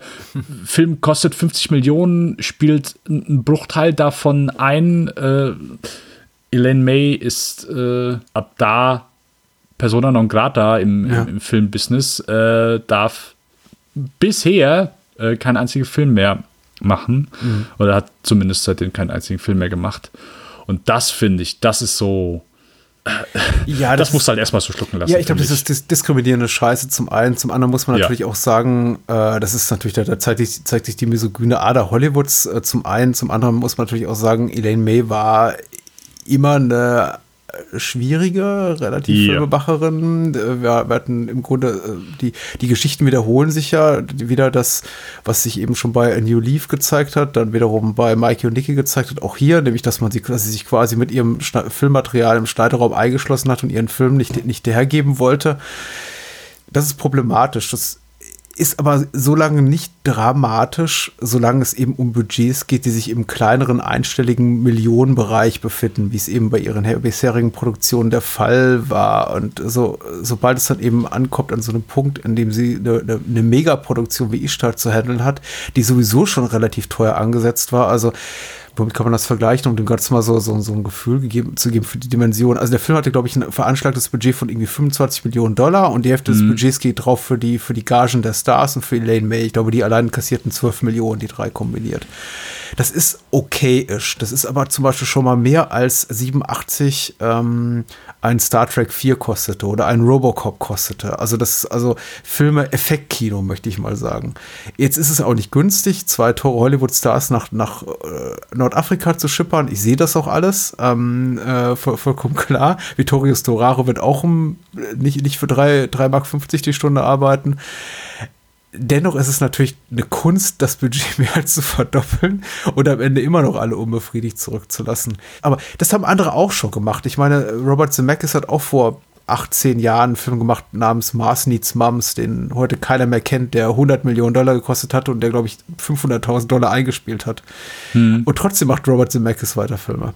Ishtar ist eben, klar, erstmal so eine, wie, wie so eine Beweisführung für die These, dass Elaine May eben nicht loslassen kann, dass sie nicht in der Lage ist, große Produktionen zu machen. Sie ist, zeigt die misogyne Art der Hollywoods. Sie bestätigt aber auch, glaube ich, alle in dem Urteil, äh, dass für, für diese Art von Kino vielleicht einfach gerade kein Platz mehr ist. Ich meine, wir sehen gerade so die, die zunehmende Franchisierung in, in Hollywood stattfinden. So, so Leute wie Dustin Hoffman und Warren Beatty haben mittlerweile einen, einen Ruf als allmächtige Su Superstars, die alle rumkommandieren, irgendwie, die immer künstlerische äh, Autorität über all ihre Projekte haben wollen. Und ich glaube, es war auch einfach so eine so ein Moment der äh, kollektiven Epiphanie, so, das war's jetzt aber auch mit diesen scheiß Bombastproduktionen. Wir brauchen jetzt irgendwie eine andere Art von Kino. Wir wollen das einfach nicht mehr haben. Das ist so me- meine diffuse Ahnung und das hat eben leider Elaine May getroffen mit dieser Produktion, weil sie kann es ja wirklich, sie kann tolle Filme machen, aber ich glaube einfach nicht in dieser Konstellation. Und so sehr man das erstmal für einen Glücksfall gehalten hat, also zumindest Warren Betty hat es ja auch so gemeint, äh, wie du schon richtig beschreibst, als Geschenk an sie, so, so, so tragisch war es eben, dass sie in diese, zwischen diese Fronten geraten ist, wo sie am Ende nur noch verlieren konnte. Und da gab es eben, glaube ich, auch noch im Studio hin und her. Ne? Ich glaube, der Film äh, wechselte seine, seine, seine, seine Produzenten und dann hat der, der, der Studio-Head bei, bei Columbia Pictures wurde ja, glaube ich, auch auf halbem Wege in der Postproduktion ersetzt. Äh, Gab einen Nachfolger, der wiederum hat gesagt, ich will den Film eigentlich gar nicht zu Ende produzieren, das ist doch eh Mist. Und ja, am Ende ist eben Elaine May, die darunter steht. Und ähm, es muss einem leid tun, ganz ehrlich. Also, ich komme hier in Schwafeln. Stopp mich bitte. Sag was Vernünftiges. Nein, nein, nein, Sag was Gutes über den Film. Ich, es tut mir leid, dass wir kommen über den Film reden, aber er ist halt wirklich, also in meinen Augen, ich sag das ganz, ganz ehrlich, ich hatte echt auf eine Wiederentdeckung gef mich, gefreut, im Sinne von, naja, so, sagen wir mal so, das, das, das für mich güldenstrahlende Beispiel für so eine Art von Wiederentdeckungsfilm ist für mich immer Showgirls von Verhoeven, den auch keiner gemocht hat, als er rauskam, der ein Riesenflop war und von dem eigentlich schon zwei Jahre später jeder mit ein bisschen guten Geschmack, möchte ich sagen, ahnen kann, ah, okay, das wollte Verhoeven eilig mit dem Film. Ja, das ist ja äh, fast schon sowas wie ein subversives Meisterwerk. Zumindest in meinen Augen. Die, die Meinung muss man nicht teilen. Aber ich hatte eben so auf sowas ähnliches bei Ishtar gehofft. Ich dachte, ich sehe den jetzt wieder. Ich habe ihn vorhin in, in Auszügen gesehen und stelle fest, uh, das ist ja hier, wie, wie, wie Michael Cimino mit Heavens geht. Das ist ja eigentlich ein herausragender Film. Der war doch einfach kommerziell unerfolgreich. Aber da muss ich eben leider feststellen, Ishtar ist okay, aber mir auch nicht. Das ist genau das, wie ich den Film auch, auch beschreiben würde. Und äh, um nur ganz kurz auf was du eben gesagt hast, äh, ja, ich, ich glaube, ich meine, klar, äh, May war dann auch nicht die einfachste Person und hat, äh, hat, hat viel gedreht und äh, genau dann eben Filme an sich genommen und, und war einfach dann vielleicht eine nicht die diplomatischste Person, wenn es darum ging, einen Film fertigzustellen. Aber ich, ich glaube, wo wir uns dann einig sind, äh, es gibt mit Sicherheit genug männliche Pendants, die, die ebenfalls so schwierig sind, aber äh, vielleicht sogar noch schwieriger, aber natürlich weiterhin Filme machen dürfen, äh, egal was sie getan haben und keine Ahnung, no, noch schlimmer sind und äh, trotzdem weiterhin Filme machen dürfen. Und das, das ist dann, das, das scheint dann da so raus. Und sagt, okay, Elaine May darf danach nichts mehr machen. Ich meine, selbst Michael Cimino, der hat ein Studio äh, zu, in, zur Versenkung gebracht, weil ein Stu komplettes Studio ist pleite Ja, gegangen. Der, Artists, der, ja, genau. und der Typ dürfte danach weiter Filme machen. Also, äh, da, keine Ahnung. Ist äh, vielleicht nicht ganz, äh, sitzt das Gleichgewicht nicht so ganz richtig. Aber das Schöne ist ja, Elaine May hat die richtigen Freunde. Und sie kennt ja Mike Nichols. Und Mike Nichols hat ja eine tolle Karriere. Das ist richtig. Der hat eine sogar sehr beeindruckende Karriere auf jeden Fall. Und auch vor allen Dingen sehr, nicht irgendwie nur ein bestimmter Zeitraum, sondern einfach so, so die ganzen Jahre über. Also von den, äh, hier, wann war er Graduate? Äh, 68, glaube ich, oder 67. 68. sowas, Von da an, ich glaube, Virginia Woolf war sogar noch vorher, aber ich, oder war der war Reifeprüfung erst? ne? Nee, nee, Nicht. Virginia Woolf war zuerst. Ja, okay. Äh, bis hin in äh, hier, äh, das Charlie Wilson. Ja, an den stimmt, ich ja. mäßig okay. Aber Wann ist zumindest, Mike äh, gestorben? 2015 oder so? Sowas, ne? Äh, ich glaube, ja, ich könnte mich aufs Jahr nicht festlegen. Sind ein paar Jahre her auf jeden Fall. Ja, mir tut's so leid. Mir tut's wirklich leid um Elaine May, weil also mir hat diese, diese, diese kleine Reihe hier sehr viel Spaß gemacht, weil ich denke, das sind wirkliche, wirkliche Wiederentdeckungen. Und ich hoffe eben auch, dass die, äh, dass die Episoden, die wir hier bequatschen, ähnlich populär werden wie die zu den Wachowski zu, Wachowskis oder zu den Coens, weil ich denke, Elaine May hat's verdient. Ähm, ich, ich bin natürlich traurig darum, dass es auf dieser sauren Note endet, die jetzt auch nicht wirklich so sauer ist, dass ich sagen könnte, du, ich, ich wünschte mir fast, es wäre so ein richtiges Debakel. Es wäre so ein richtiges Debakel, von dem man sagen könnte, oh, das ist wie ein Auffahrunfall, bei dem man nicht weggucken kann. Das muss man einfach mal gesehen haben, weil der ganze Film ist von Anfang bis Ende so eine richtige Gurke und du siehst wirklich, wie die sich selber gerade einen Strick drehen. Aber das ist es gar nicht. Du guckst das an und denkst so, ja, das ist so ein bisschen Louis de Funès, das ist so ein bisschen Pierre Richard und Gérard Depardieu, das ist so ein bisschen ähm, Comedy-Western, das ist so ein bisschen Bing Crosby, Bob Hope, Dean Martin, Jerry Lewis, das ist so ein bisschen, was sagtest du vorher noch? Ähm, äh, Jackie Chan, warum nicht? Irgendwie die Abenteuerfilme, Who Am I, Operation Condor, sowas. Alles so ein bisschen drin, aber alles eben nur so eine zweitklassige Variante davon. Und wenn du denkst, jetzt beginnt die Rambo 3 Action, jetzt äh, hier Taliban gegen Russen, äh, ist der Film auch schon vorbei. Und die Gesangsnummern sind total hübsch, aber es ist, sie sind auch sehr lang und sehr häufig. Da, das, das, das ist mir auch noch, das hat auch noch so für mich rausgestanden. So, also irgendwann ging die mir halt auch so ein bisschen auf den Keks. Äh, und ich fand die nicht so, so amüsant wie, wie du, muss ich gestehen. Also mir ging die schon eher so. Fand ich die Ah, okay. amüsant? Ja, doch, es gab so zwei da amüsante Momente, aber im Großen und Ganzen ist der Song, das ist auch so ein bisschen One-Trick-Pony. Im Grunde, die, die Songs, der, der, der Gag an den Songs ist eben, dass es im Grunde einfach stümperhaft getextete Versionen sind von äh, Simon Garfunkel ähnlichen Balladen, aber der Gag ist eben immer der gleiche. Das ist, der Gag ist eben immer wie der, den ich vorhin gemacht habe. Na?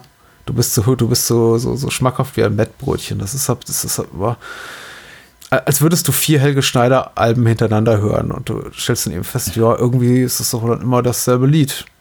Ich, ich mag Helge Schneider, aber es ist zu viel. Ja, äh, sie, sie hat zumindest. blöde, du, blöde Analogie, egal. Nein, nein, alles gut. Äh, du hast eben äh, Mike Nichols doch erwähnt. Also sie hatte zumindest dann danach noch mal, also würde ich sagen, wir wir schließen äh, ich da an der Stelle ab, aber Ja. äh, um es nicht auf einer ganz sauen Note enden zu lassen, äh, diesen Podcast und, und Elaine Mays Karriere, sie hat ja trotzdem immerhin noch weiter gearbeitet. Also Ja. sie ist nicht irgendwie so, hat komplett gar nichts mehr gemacht, sondern äh, sie hat sich mit äh, Hoffman und Warren Beatty zumindest nachher verstanden und, und beide haben auf jeden Fall nachher zusammen mit Charles Grodin zumindest, ich sag mal wohl, immer noch wohlwollend den Film, ob es jetzt äh, so ein bisschen äh, Gesicht waren o- oder ob sie den Film wirklich gut fanden, aber zumindest den Film immer noch so ein bisschen verteidigt, nicht irgendwie jetzt gesagt, ja, okay, äh, ist halt eine absolute Katastrophe gewesen. Es gibt Und einen Director's Cut, der zwei Minuten kürzer ist, den ich aber nicht gesehen habe. Ich hoffe, ich hoffe, es sind Teile von dieser Waffenhändler-Szene rausgeflogen. die ich als sehr unangenehm empfand, aber äh, ja, ich äh, es ist immer so ein bisschen verbringen, lustig, wenn, also sehr massiv unlustig, wenn äh, Menschen der westlichen Welt oder Amerikaner mit einem lustigen arabischen Akzent sprechen und ach egal, komm. ja, und vor- äh, äh, einen Moment sagt er, glaube ich, einfach nur, er hält die Waffe hoch und sagt einfach nur Alibaba, Alibaba. Also, Ja. Halt, halt so, ist noch nicht mal ein, also noch nicht mal ein Gag dabei, ist einfach. Okay. Ja. Ähm, äh, wo Mike ich Nichols hinaus? in den 90ern. Äh, Mike Nichols, äh, genau, Mike Nichols in den 90ern. Und äh, wie in der ersten Folge schon erwähnt, genau, die beiden haben ja einfach ein sehr gutes Verhältnis gehabt, und, äh, immerhin über die Jahre auch und, und äh, einfach äh, gute Freunde gewesen. Und äh, sie hat dann nochmal dabei äh, ein, zwei Filme von ihm, äh, in erster Linie The Birdcage und Primary Colors mit aller Macht, glaube ich, heißt der auf Deutsch. Ja, ein Bestseller von Anonymous. Ich glaube, der, der, der Autor kam später raus. Das war total zeitgeistig. Das war dieser Roman, in dem es um einen US-Präsidenten geht, der mit einer, mit, mit der Affäre, glaube ich, mit einer Praktikantin erpresst wird. Und Hm. Der kam natürlich zu gerade so, so einer passenden Zeit raus. Ja, den ich nicht gesehen habe, noch nicht gesehen habe. Ich habe The Birdcage aber gesehen. Der ist okayisch. Ich habe das Buch auch gelesen. Auch das ist okayisch. Also, das Okay. ist. ah, The Birdcage ist ganz lustig. Also, tatsächlich. Äh, ja, der hat mir, der hat mir auch äh, wieder gut gefallen. Wo, genau, Elaine May auf jeden Fall dann am Drehbuch äh, immer mitschreiben dürfte und, und äh, äh, ich sag mal so, gibt wohl noch mehrere Titel, wo sie mitgeschrieben hatten, als Script-Doctor wohl immer noch aktiv war und mitgeschrieben hat. Das konnte sie wohl dann auch sehr gut. und Wurde wohl auch da noch oft dann zu Rate gezogen. Aber das waren jetzt dann immer so die prominentesten Filme, wo sie mit dran gearbeitet hat. Ich glaube, hat sie in Wolf, der mit Jack Nicholson, hat sie da nur eine kleine Mini-Rolle gehabt. Ich glaube, da hatte sie auch noch mal ein, Ja, sie irgendwas. Hat so, ein- sie hat so ein stimmliches Cameo. Sie, sie, steht, op, sie spielt einen Operator, Telefon-Operator, aber nur Klammer auf Voice. Okay. Das war's. Und uncredited. Zu The Birdcage wollte ich natürlich auch noch sagen, auch noch Klammer auf, nicht so gut wie das Original, aber das, ich glaube, das äh, ein wie ein Käfig voller Narren, aber das ist, glaube ich, äh, Ja. ist, ist selbstverständlich. Ähm, Trotzdem total in Ordnung, auch Primary Colors, für den sie ja auch, glaube ich, vielfach ausgezeichnet, beziehungsweise einfach äh, auf jeden Fall nominiert wurde für ihre Drehbuchleistung auch. Ist auch ein total kompetenter Film. Äh, Dangerous Minds war sie Skriptdoktor. Das finde ich ja interessant. Auch das, da, da wird mich ja brennend interessiert, was sie da gemacht hat. Aber wahrscheinlich hat sie so ein NDA unterschrieben und darf nicht darüber sprechen. Aber vielleicht, vielleicht hat sie ja den Coolio-Song geschrieben. Also. Gangsters Paradise, wer weiß. Sie schreibt doch so gerne Songs, offenbar. Ja, aber du hast schon recht. Es ist ihre, ihre Karriere später war relativ eingleisig. Sie hat sich, glaube ich, einfach auch viel auf Gefallen ehemaliger Freunde und Wegbegleiter berufen, zum Beispiel Mike Nichols oder von Woody Allen. Kleinere Cameos gehabt in seinen Filmen, auch eine kleine Rolle in seiner Amazon-Serie. Crisis in Six Scenes. Aber das waren so ihre, ja, darüber hinaus hat sie nicht viel gemacht. wenn ich jetzt so, so die Karriere mir nochmal anschaue und zumindest einfach dann so, so komplett anschaue, ich bin immer so überrascht gewesen oder nicht überrascht gewesen, aber mich wundert dass sie nicht mehr äh, geschauspielert hat. Ja. Dass da einfach so die Rollen Ah, ja, sind. Weil das, das scheint ja dann so, so eine der Stärken zu sein. Mhm. Ähm, also zumindest das, was ich aus den Clips sagen konnte, was ich äh, hier, äh, ich hatte ja in der ersten Folge erwähnt, ähm, diesen äh, diese Rede, die sie gehalten hat, also sie ist einfach eine sehr charmante und coole Persönlichkeit. Äh, New Leaf, äh, wo sie dann zumindest mal äh, in ihrem äh, einzige ihr Film, wo sie mitgespielt hat, wirklich auch eine tragende Rolle hatte. Ähm, Ja, dass, dass sie da einfach gar nicht dann mehr Schauspielrollen übernommen hat, dass das sich übelst in Grenzen gehalten hat. Das hat mich so ein bisschen gewundert. Ich weiß nicht, ob sie, ob sie dann einfach irgendwie so das Interesse dann verloren hat. Also sie hat jetzt hier 2000 hat sie in Schmalzburg angerufen, den ich zweimal gesehen habe. Ich weiß, dass ich den zweimal gesehen habe, mich an so gut wie nichts mehr daran, daran erinnern kann. ähm, nochmal mitgespielt. Äh, Also Woody Allen-Film dann nochmal hier in der Woody Allen-Serie, die wohl auch nicht so gut sein soll, aber habe ich Ja, auch halt nichts von mal so. gesehen.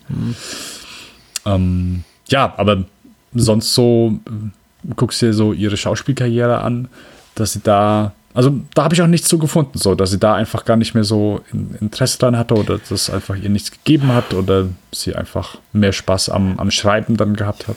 Also mein Gefühl ist so, das ist jetzt übelste Kaffeesatzleserei und ich hoffe, das wird mir niemand übel, aber ich, ich blicke eben so auf ihre Karriere zurück und auf ihr Schaffen seit den frühen 60er Jahren, inklusive dessen, was sie da mit Mike Nichols gemacht hat in, äh, an Impro-Comedy oder vielleicht sogar schon seit den späten 50er Jahren, als sie mit ihren Eltern noch durch die Gegend tingelte, da mit dem jüdischen Theater.